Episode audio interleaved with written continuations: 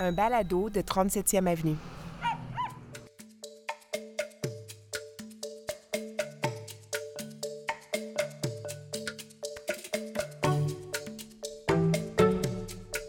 Allô, Steve Prou au micro du balado Le métier d'informer, le balado qui s'intéresse au journalisme québécois avec ceux et celles qui le pratiquent. Dans cet épisode, on célèbre un anniversaire. Ben oui, le 21 novembre 1978, soit il y a 45 ans, apparaissait dans le paysage médiatique québécois l'agence Science Presse, dont la mission était à l'époque d'alimenter les médias d'ici en information scientifique et technologique.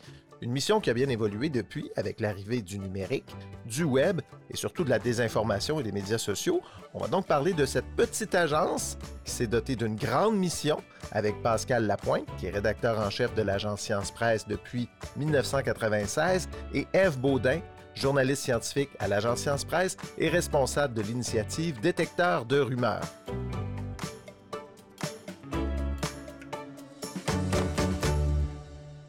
Donc, bonjour à vous deux. Salut.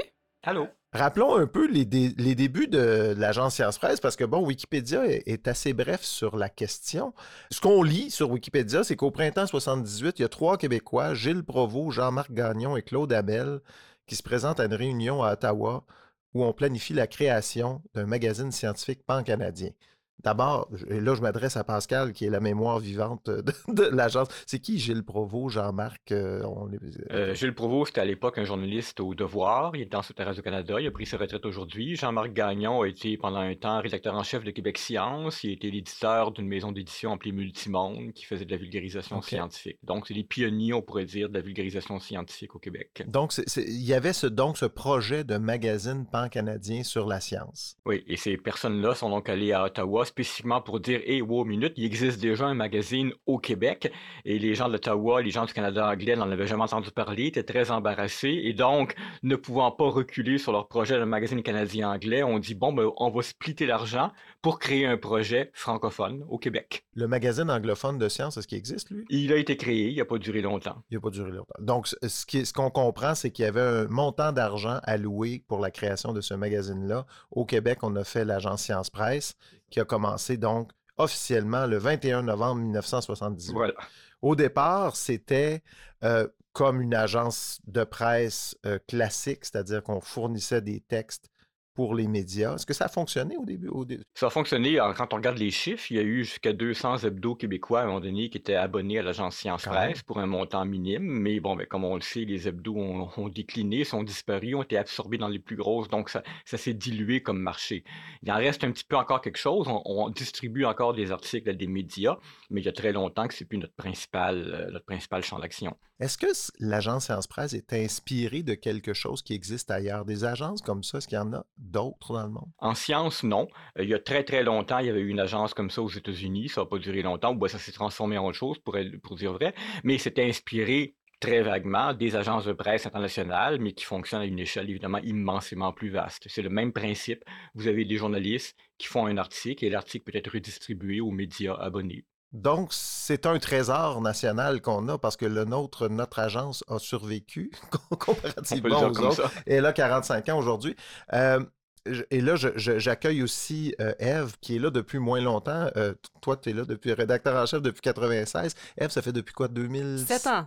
7 Sept ans ans, donc déjà, ouais. 2016-2017. Oui. Euh, ça marque, ton arrivée marque aussi, j'ai l'impression, un changement dans peut-être la, la, la, la- pas Les la activités. mission, les activités, la mission de l'agence Science Presse, parce que depuis quelques années, toi, tu es arrivé avec l'initiative Le détecteur de rumeurs. Effectivement. Explique-nous d'abord, c'est quoi cette, cette initiative-là et, Et- qu'est-ce que ça a changé dans l'agence? Oui, c'est une rubrique de vérification des faits, donc euh, spécialisée en sciences. Et donc, le détecteur de rumeurs, d'abord, c'était des textes de vérification de faits. Donc, par exemple, est-ce que c'est vrai que la vitamine C peut prévenir la grippe? Bon, des sujets extrêmement variés qui vont de la santé à des sujets qui touchent l'environnement, euh, donc les technologies, des choses comme ça.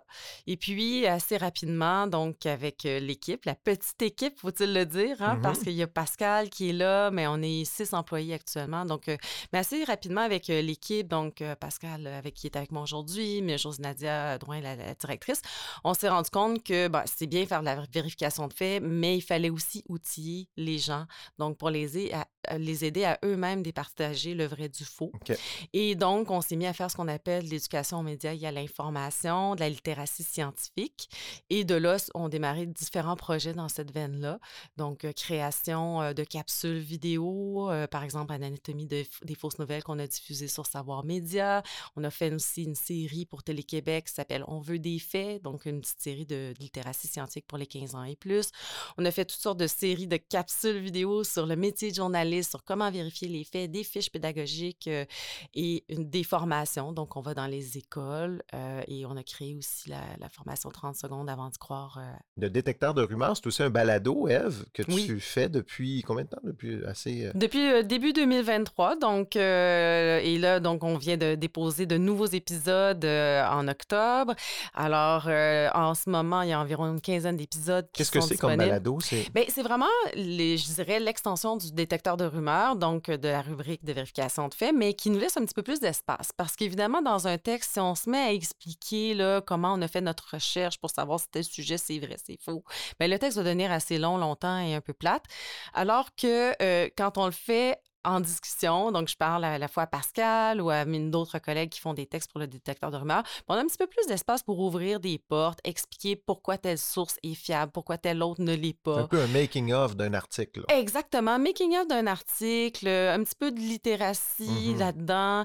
Et puis aussi, ça me permet aussi de recevoir des chercheurs, donc des spécialistes dans un domaine précis qui déboulonnent euh, des, des idées reçues sur différents sujets. Ça peut être euh, sur l'alcool, les régimes amaigrissants, on en a fait d'autres, par exemple, sur comment parler avec des personnes complotistes. Donc, ça nous permet vraiment d'aborder des sujets même un peu plus, plus en détail, un peu plus en profondeur et avec davantage de nuances que dans les articles. Tout ce volet-là, éducation aux médias, c'est arrivé dans les dernières années. Là. Oui. Pas... Et, comment ça s'est imposé, cette, cette direction-là que vous avez donnée à l'agence?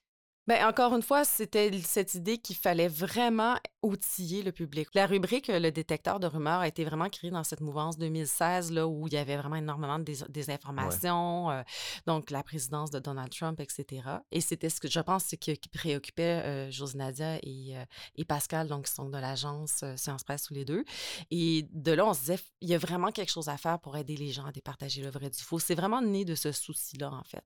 On va en parler un petit peu plus tantôt de, la, de, cette rubrique-là. J'aimerais quand même qu'on revienne euh, sur l'histoire. C'est sûr que quand on pense à l'agence Science Presse, on pense beaucoup aux débrouillards parce que ça a été un peu le.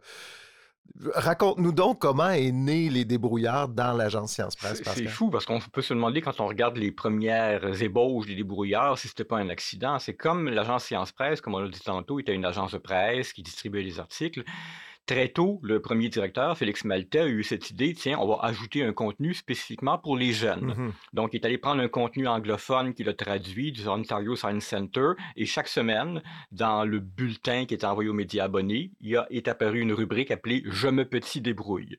et ça a été vraiment le point de départ, parce que de fil en aiguille, c'est devenu des expériences qui ont été réunies en livres, qui sont devenues un newsletter, qui est devenu le magazine et les brouillards qu'on connaît. C'est vraiment né de là la toute première rubrique était en 1979, donc un an après la création de l'agence.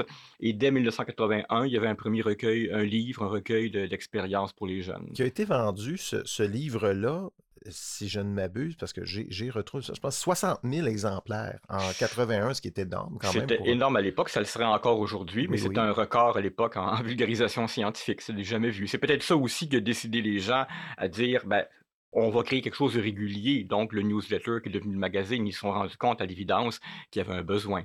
Pourquoi la nébuleuse, les débrouillards, n'est pas restée dans l'agence Science Presse? Pourquoi est-ce qu'on en a fait une autre compagnie? Évidemment, c'était longtemps avant que je sois là, mais c'est devenu quelque chose de beaucoup, de beaucoup plus gros, de plus en plus gros, qui a généré euh, des activités dans les écoles, des, euh, des animations, même un camp d'été.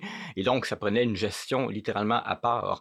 Euh, il y a eu aussi, plus tard, dans les années 90, une association qui s'est créée avec deux autres organismes, dont un éditeur français, Bayard, pour créer une entreprise à part. BLD, est-ce qu'on parle de BLD? Est-ce que c'est... BLD, c'est ça. Quand on parle de publication BLD, c'est eux. L'agence Science Presse, en fait, est encore propriétaire, entre guillemets, à 25 de, de publication BLD. Donc, il y a encore un lien, mais on n'intervient pas depuis longtemps dans leur contenu.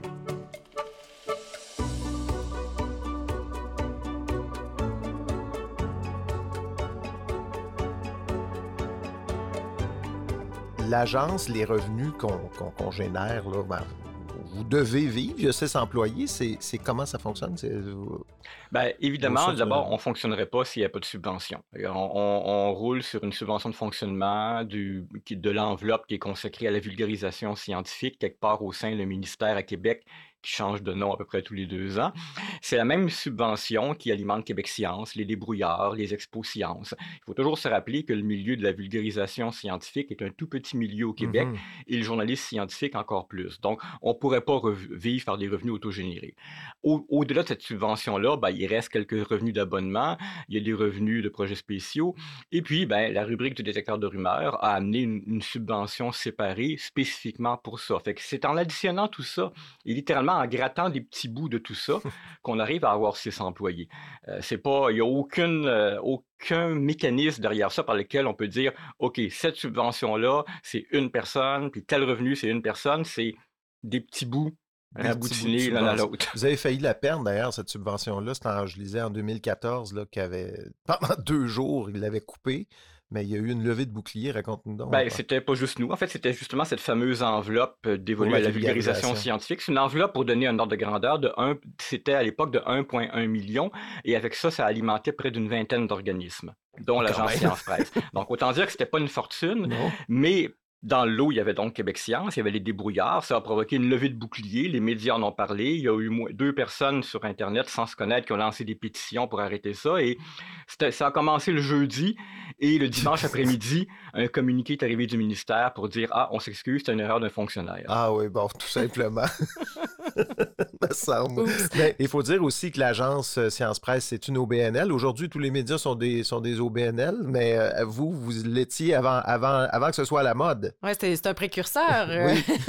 L'agence, c'était un précurseur. Ouais, ben, on, oublie, parce qu'on a beaucoup parlé de la presse il y a quelques années, puis des gens ont découvert tout à coup, hein, la presse est une OBNL, comment ça, un média une OBNL? Ben, bon, ben, l'agence Science Presse, effectivement, Québec Science, c'est une OBNL, et il y a beaucoup, beaucoup d'OBNL dans tout ce qui est médias communautaires, radio communautaire. C'est mm. un modèle d'affaires, si on peut l'appeler comme ça, qui a fait ses preuves depuis longtemps. Puis on peut trouver des penseurs aux États-Unis qui diraient que c'est peut-être l'avenir des médias, le modèle OBNL. À une époque où les revenus de publicité et d'abonnement déclinent, comme on le disait, ben, euh, passer par la philanthropie, les subventions, puis un média qui n'a pas pour première vocation de faire des profits, peut-être que c'est là qu'est l'avenir. En tout cas, c'est un discours que j'entends de plus en plus. L'information doit être soutenue par le public. C'est pas, pas un bien de consommation euh, ordinaire. Exact. Donc, euh, oui. Qu'est-ce que vous faites, mettons, pour le, si on regarde l'avenir, on, aimerait ça peut-être avoir un autre 45 ans euh, pour aller chercher des revenus autonomes. Là, je comprends qu'avec le détecteur de rumeurs, on diversifie un petit peu nos sources de revenus. Mais est-ce qu'il y a d'autres façons pour vous de, c'est toujours le même problème. Hein. C'est le problème en fait propre à l'ensemble du milieu du journalisme, l'ensemble du milieu de la communication, puis tu en fais partie toi aussi. Il y a trois sources de revenus possibles. Il y a les, subventions gouvernementales, il y a la philanthropie qui fonctionne pas très fort au Québec, puis il y a tout ce qui est publicité et abonnement qui a décliné considérablement mmh. partout dans le monde médiatique depuis 10-15 ans. On peut rêver, on peut croiser les doigts et se dire qu'il y a une prise de conscience qui se fait dans le public de l'importance d'un journaliste sérieux, rigoureux, et donc il va y avoir plus de gens qui vont s'abonner à des médias mais ça prend du temps. Je ne sais pas si ça va se produire dans les cinq ou les dix prochaines années. J'y crois. Je crois qu'on va revenir à davantage de revenus d'abonnement, mais on n'en est pas encore là. On n'en est pas encore là. Qu'est-ce qui. Qu'est-ce qui fonctionne comme sujet à l'agence Science Presse? Parce que là, on il y a des sujets. Vous faites encore beaucoup de contenu scientifique, vous faites du contenu de fact-checking, mais Qu'est-ce qui accroche? Qu'est-ce qui marche comme euh, type d'article que vous faites? Ben, D'abord, en termes d'achalandage, il faut rappeler que les textes du détecteur de rumeurs sont systématiquement plus lus et plus partagés sur les réseaux sociaux euh, que les textes réguliers, les actualités régulières. Euh, on se rend compte que tout ce qui est santé, nutrition, ça marche très fort, autant dans le détecteur de rumeurs que dans les actualités. Mais on a toujours des surprises, c'est-à-dire que dans les actualités scientifiques régulières, régulièrement, il y a des choses qu'on fait littéralement pour se faire plaisir en se disant disant, bon, ça, c'est très spécialisé, très pointu, et puis tout à coup, ça provoque un boost d'achalandage sans qu'on sache pourquoi. Puis il y a une dernière catégorie qui de longue date fonctionne, c'est l'astronomie. Ça, c'est partout pareil en vulgarisation scientifique. De toutes les sciences, l'astronomie est celle qui va chercher un public plus large. Et Pourtant, il n'y a pas d'application pratique, évidemment. Il n'y a pas d'intérêt public quand une bébelle explose à un milliard d'années-lumière de nous, mais il y a un effet wow qui apparemment fonctionne très fort. On tripe sur l'astronomie au Québec. Ah, et pas juste au Québec, c'est vrai partout, dans tous les magazines de vulgarisation scientifique aux États-Unis, en France. On fait une compilation des pages couverture et l'astronomie ressort plus souvent que les autres. Ça fonctionne, il y a un attrait, ça, ça renvoie peut-être aux questions fondamentales, qui sommes-nous, d'où venons-nous, mais il y a quelque chose qui pogne dans l'astronomie.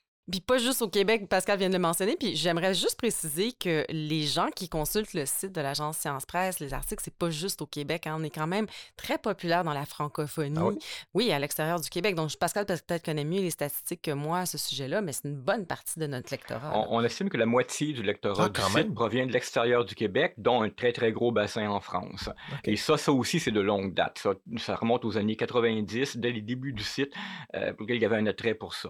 Euh, alors, c'est une fierté. On se rend compte même par les commentaires que des fois, des gens se rendent même pas compte qu'on est au Québec. Ils nous écrivent comme si pourquoi on n'a pas parlé de Macron ces derniers temps. Mais euh, oui, euh, il y a une curiosité ou un attrait pour ce qu'on fait. Mais pour nous, c'est important de le savoir parce qu'au niveau des, textes, des textes de, fact-checking, bien évidemment, il y a beaucoup des informations qui traversent euh, les océans maintenant. Hein. Donc, la désinformation québécoise se rend en France et vice-versa. Donc, on, en prend aussi, on prend ça aussi en considération quand on fait nos choix de, de sujets. Parlons de fact-checking un peu, parce que, bon, Eve, tu étais venu avec euh, un collègue euh, ici à ce balado il y a quelques épisodes pour parler spécifiquement de ça, de cette nouvelle tendance à la vérification de faits. Est-ce que c'est. Parce qu'il y a eu un, un gros boom de ça pendant la pandémie, parce qu'on a généré beaucoup de, désinformation pendant cette période-là.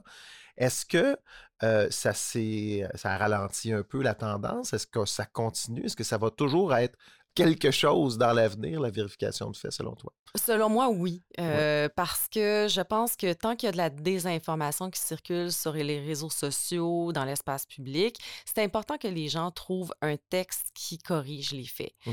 Euh, dans la mesure où il y a quand même énormément de gens qui vont continuer de s'informer, pas juste sur les réseaux sociaux, mais quand même sur les réseaux sociaux, mais aussi en faisant des recherches, par exemple, sur Google. Par exemple, si quelqu'un fait une recherche par, par mots-clés et ne tombe pas sur un texte qui corrige les faits et ne tombe que sur de la désinformation, ça pourrait être extrêmement problématique. Mmh Donc, selon moi, tant que ça, ça va exister, euh, les, les, textes, les capsules, les vidéos de fact-checking sont absolument nécessaires. Parce que sinon, c'est comme si on laissait les réseaux sociaux euh, aux mains de ceux qui font de la désinformation. Donc, euh, je pense que oui, rectifier les faits, ça, ça, reste important. Sur, ça va rester. sur Meta, vous êtes bloqué en ce moment? Est-ce que. Oui, comme tout le monde. Pas encore. Non, mais c'est parce que c'est ça, je me dis, comme vous vous présentez comme un média de vérification de faits, mmh est-ce que ça rentre dans la catégorie média de méta? C'est la question ben, Il y a une anomalie dans le cas de méta, et on a, je pense qu'on a résolu les lignes, c'est qu'il y a environ 15 ans de ça, quand on a créé la page Facebook de l'agence, il fallait cocher une catégorie. On n'était pas un journal, on n'était pas une radio, on n'était pas une télé, fait qu'on a coché la case éditeur. Et méta s'est toujours pas rendu compte de, son erreur. On ne dira pas trop fort. non, c'est ça. N'allez pas nous signaler. pas nous signaler. Mais donc, euh, mais parce qu'effectivement, je la, question que je me posais, c'est est-ce que vous avez été affecté par ce boycott-là? Mais non, mais on est affecté de façon depuis longtemps parce que bien avant ce boycott-là, Meta avait réduit la présence des médias, en fait, de tout ce qui n'est pas ami et famille dans son algorithme. Alors, on, a, vu l'impact sur l'achandage. On le voit sur d'autres facteurs aussi, puis là, on regarde Google à l'horizon et on craint le pire. Donc, effectivement, même si on est encore sur Facebook, ça représente peut-être 6-7% des visiteurs qui viennent sur le site, c'est beaucoup et c'est pas beaucoup en même temps. Euh, il y a d'autres facteurs qui nous affectent euh, tout autant. Est-ce qu'on pourrait penser que la, vérification de faits finisse par prendre toute la place à l'agence Science Presse jusqu'à peut-être changer le nom de l'agence? Est-ce que ça, pourrait arriver à ça éventuellement? Ben, selon moi, je crois. une discussion Ben, modèle d'affaires à avoir entre vous, mais Ben, je pense que, enfin, je- j'ai pas cette impression-là pour l'instant. Euh, du moins, il faudrait peut-être demander euh, davantage à Pascal, mais faut pas oublier que l'agence, ce n'est pas que les actualités scientifiques et les textes de vérification de faits, puis tout ce qui est éducation, médias et à l'information. Mais il y a aussi une émission de radio qui est, que Isabelle euh, Burguin fait depuis Oui. 15 ans déjà. Donc, euh, je sais pas, je pense qu'on est quand même assez diversifié au niveau de. L'agence est assez diversifiée au niveau de ce qu'elle fait. Je pense pas qu'on recentrerait tout sur le détecteur de rumeurs, mais bon. euh, Mais est-ce que la science est encore un parent pauvre dans les médias? Parce Ah que oui. c'était un peu ça à l'origine, c'est parce qu'il n'y avait pas de, science- de vulgarisation dans les médias. Écoute, les, les dernières études sont, commencent à dater, mais depuis 30 ans, à chaque fois qu'il y en avait, sur la- euh, qu'on compilait le la place de la science dans les médias, on était toujours en bas de 5 Ah ouais. Et encore, pour arriver à 5 il fallait additionner la science, la santé et les technologies. Là Donc oui, c'est un parent pauvre. Qu'on pense que le groupe CN2I, le groupe des coops d'information, les six journaux régionaux québécois, il y a un journaliste scientifique pour les six journaux. Alors oui, c'est un parent pauvre. Donc, cette mission-là est encore utile pour. euh, est encore utile. Puis toi-même, tu vois, t'as posé comme question tout à l'heure, est-ce que le fact-checking serait moins nécessaire maintenant que la pandémie est passée ou qu'il y a peut-être moins de désinformation? Il faut se rappeler que la naissance de l'idée du détecteur de rumeurs, c'était l'époque de Trump, où tout à coup, il y a une prise de conscience, mais une prise de conscience, quand on regarde ça avec le recul, telle que beaucoup de gens se disaient, bon, OK, les fausses nouvelles, les fake news, c'est surtout en politique. Ben, on s'est rendu compte en 2020 que non, c'était aussi en sciences et en santé. Alors, je pense que euh, on, a dépassé le questionnement de départ, puis on, est rendu au point où on se demande, bon, ça, ça va être où le euh, prochain tsunami de désinformation? Ben là, si Trump revient, je pense qu'on on peut prévoir que ce tsunami va venir de là, mais bon, Puis on peut Ouais, craindre des mais- changements climatiques. oui, il y a ça Oui, aussi. mais je pense que la désinformation scientifique est vraiment là pour rester. Puis Bon. euh, différents Tant mieux sujets. pour vous. Oui, oui, c'est ça, mais, mais quand même, c'est préoccupant. Puis il y en a Ouais. sur tous les sujets euh, que touche la science. Donc, on l'a vu, par exemple, avec euh, la, reproduction chez les femmes aux États-Unis, des conseils pour s'avorter à la maison, des choses Oh comme ça. my God. Et c'est quand même important, là. Ça, ça touche tellement de sphères de la vie. Donc, je pense que c'est là pour rester et je pense que la pertinence détecteur de, de rumeurs, elle, elle est encore plus grande en- maintenant qu'il y a sept ans. Puis je pense que parmi les décideurs aussi, il commence à avoir une prise de conscience comme quoi, à quel point les gens sont démunis, n'ont Mm. pas les outils pour détecter par eux-mêmes. Parce que dans un monde idéal, tous les gens auraient le réflexe de vérifier la source, d'aller checker une deuxième source avant de partager quelque chose. On est encore très loin de ça. Et c'est là aussi que le besoin d'un détecteur de rumeurs se fait sentir. Il y a un besoin qui est exprimé notamment par les professeurs, par les bibliothécaires, par des parents. Euh, Qu'est-ce que je fais quand, quand je reçois telle vidéo? Euh, on n'est pas sorti du bois.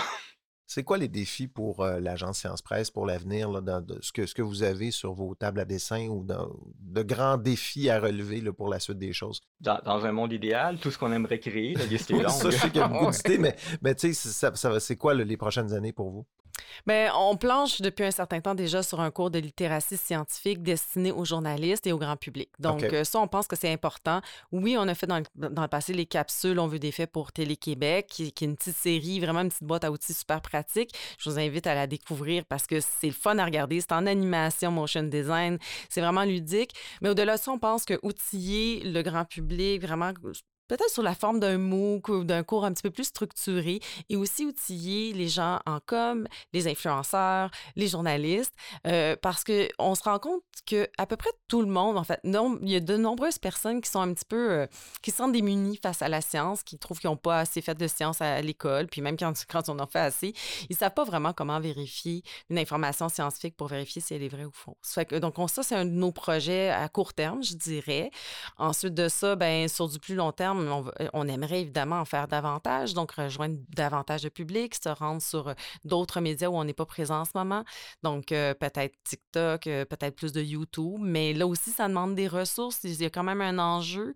Euh, on n'est pas nombreux, donc il y a Mm. des enjeux de, de- de ressources à, à l'interne, mais aussi de ressources financières, de financement. Le- les changements climatiques, on en a parlé un petit peu, ça va devenir un sujet majeur. Est-ce que vous pouvez vous positionner là-dessus ou tu sais, avoir une. Parce que moi, j'entends parler tous les jours de changements climatiques Ouais. et effectivement, ça prend des connaissances pour évaluer ce sujet-là ou évaluer la, la prochaine étude qu'on nous met sous les yeux? Oui, ben, ça, ça s'inscrit dans le manque de littératie scientifique dont Eve parlait. C'est sûr que si on peut arriver à faire comprendre petit à petit aux gens que toutes les études sont pas égales, que tous les scientifiques sont pas égaux, c'est pas parce que quelqu'un est un scientifique puis qu'il dit que la Terre se réchauffe pas qu'il a raison parce qu'il est scientifique. Ça semble banal de devoir le répéter, mais on se rend compte que dans la population puis dans, dans les types de désinformation qu'on voit circuler sur les réseaux, il est là l'enjeu. Beaucoup de gens vont partager des choses en toute bonne foi parce mmh. qu'ils viennent de découvrir quelque chose qui, eux, les frappe, comme Ah, le CO2, ça, fait, ça nourrit les plantes, donc pourquoi on s'inquiète du CO2 dans l'atmosphère? Alors, mais ça, prend du temps. Il y, a, un effort ici pour d'abord faire comprendre à la personne que il manque des connaissances, et des fois ça prend un effort d'humilité de la part de la personne qui n'est pas évident, puis d'autre part que des connaissances en sciences, c'est pas pareil comme des connaissances en politique. Ça, des chroniqueurs politiques, on en a quand même pas mal. je, sais juste moi, en tout cas. Merci beaucoup à vous deux d'être passés aujourd'hui pour parler de, cette belle petite agence. Et puis, ben, je vous souhaite le meilleur pour la suite. Puis, je nous souhaite plein de désinformations pour la suite. Merci. Merci, Steve. Merci, à vous deux. Bye bye.